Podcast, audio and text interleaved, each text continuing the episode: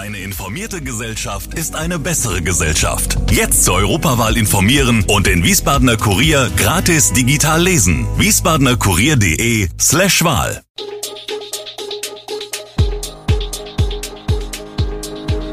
Gude, unser morgendliches News Update.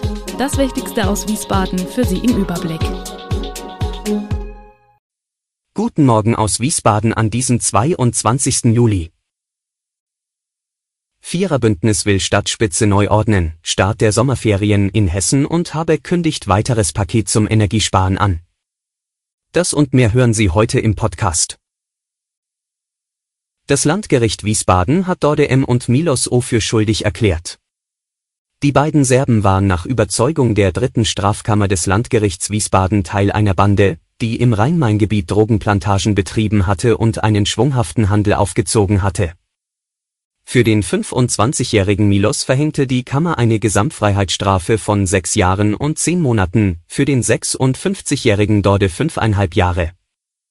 Beide Angeklagte waren am frühen Morgen des 7. Juni 2021 bei einem weltweit koordinierten Schlag gegen die organisierte Kriminalität festgenommen worden. Das Viererbündnis aus Grünen, SPD, Linke und Volt will die Wiesbadener Stadtspitze völlig neu ordnen.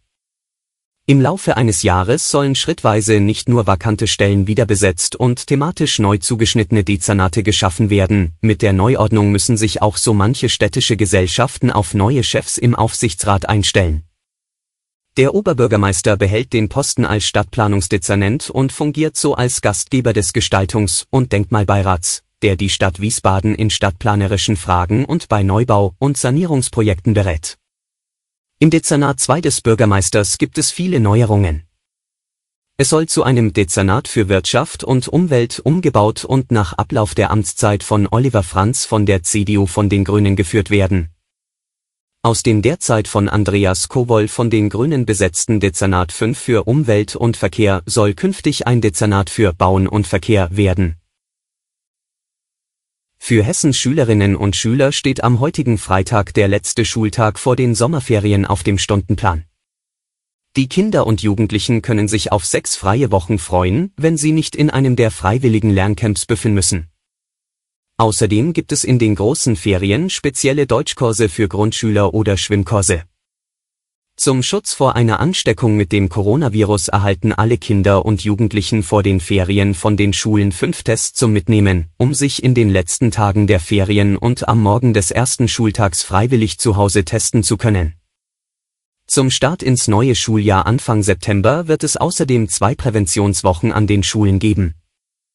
Während dieser Zeit bekommen alle Schülerinnen und Schüler pro Woche drei Antigen-Selbsttests für eine freiwillige Testung zu Hause angeboten. Der 24-7 Supermarkt Theo startet im Main-Taunus-Zentrum.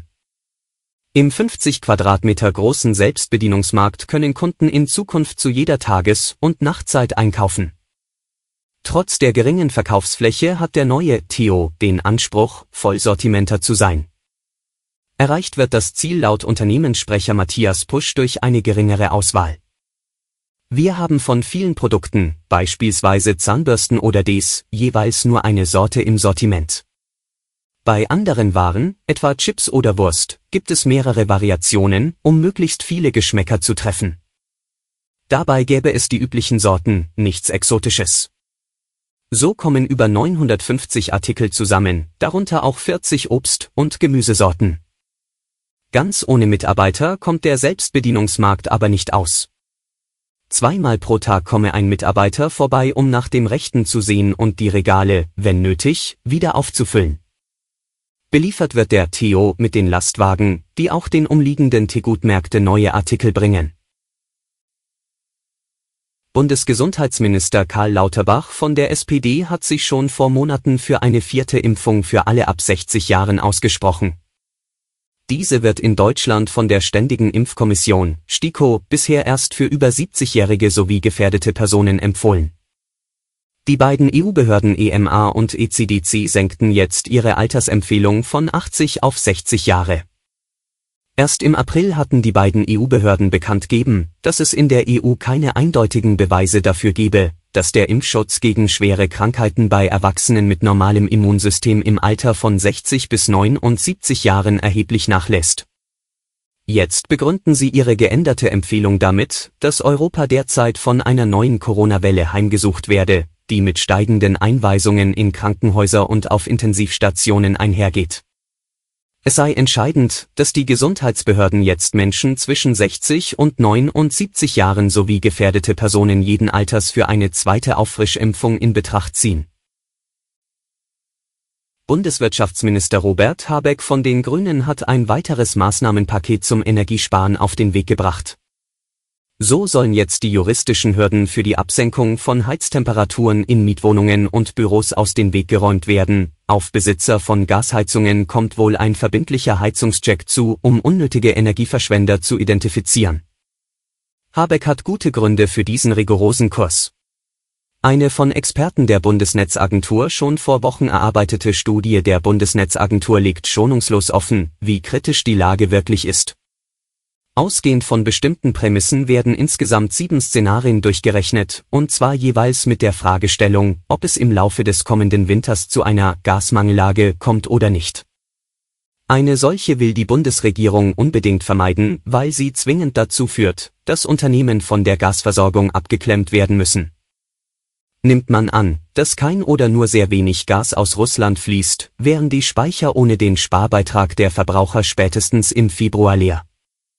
Das negativste Szenario kommt dabei auf eine Gaslücke von 107 Terawattstunden, das sind 10 Prozent des Jahresverbrauchs. Um das zu verhindern, müsste die Netzagentur schon früh eingreifen und bestimmte Verbraucher auf Null stellen. Gut möglich, dass der September zum Monat der Wahrheit wird. Zumindest fließt seit Donnerstag früh wieder russisches Erdgas durch die Pipeline Nord Stream 1 nach Deutschland. Alle Infos zu diesen Themen und noch viel mehr finden Sie stets aktuell auf wiesbadener-kurier.de. Gude Wiesbaden ist eine Produktion der VRM von Allgemeiner Zeitung, Wiesbadener Kurier, Echo Online und Mittelhessen.de. Redaktion und Produktion die NewsmanagerInnen der VRM. Ihr erreicht uns per Mail an audio.vrm.de.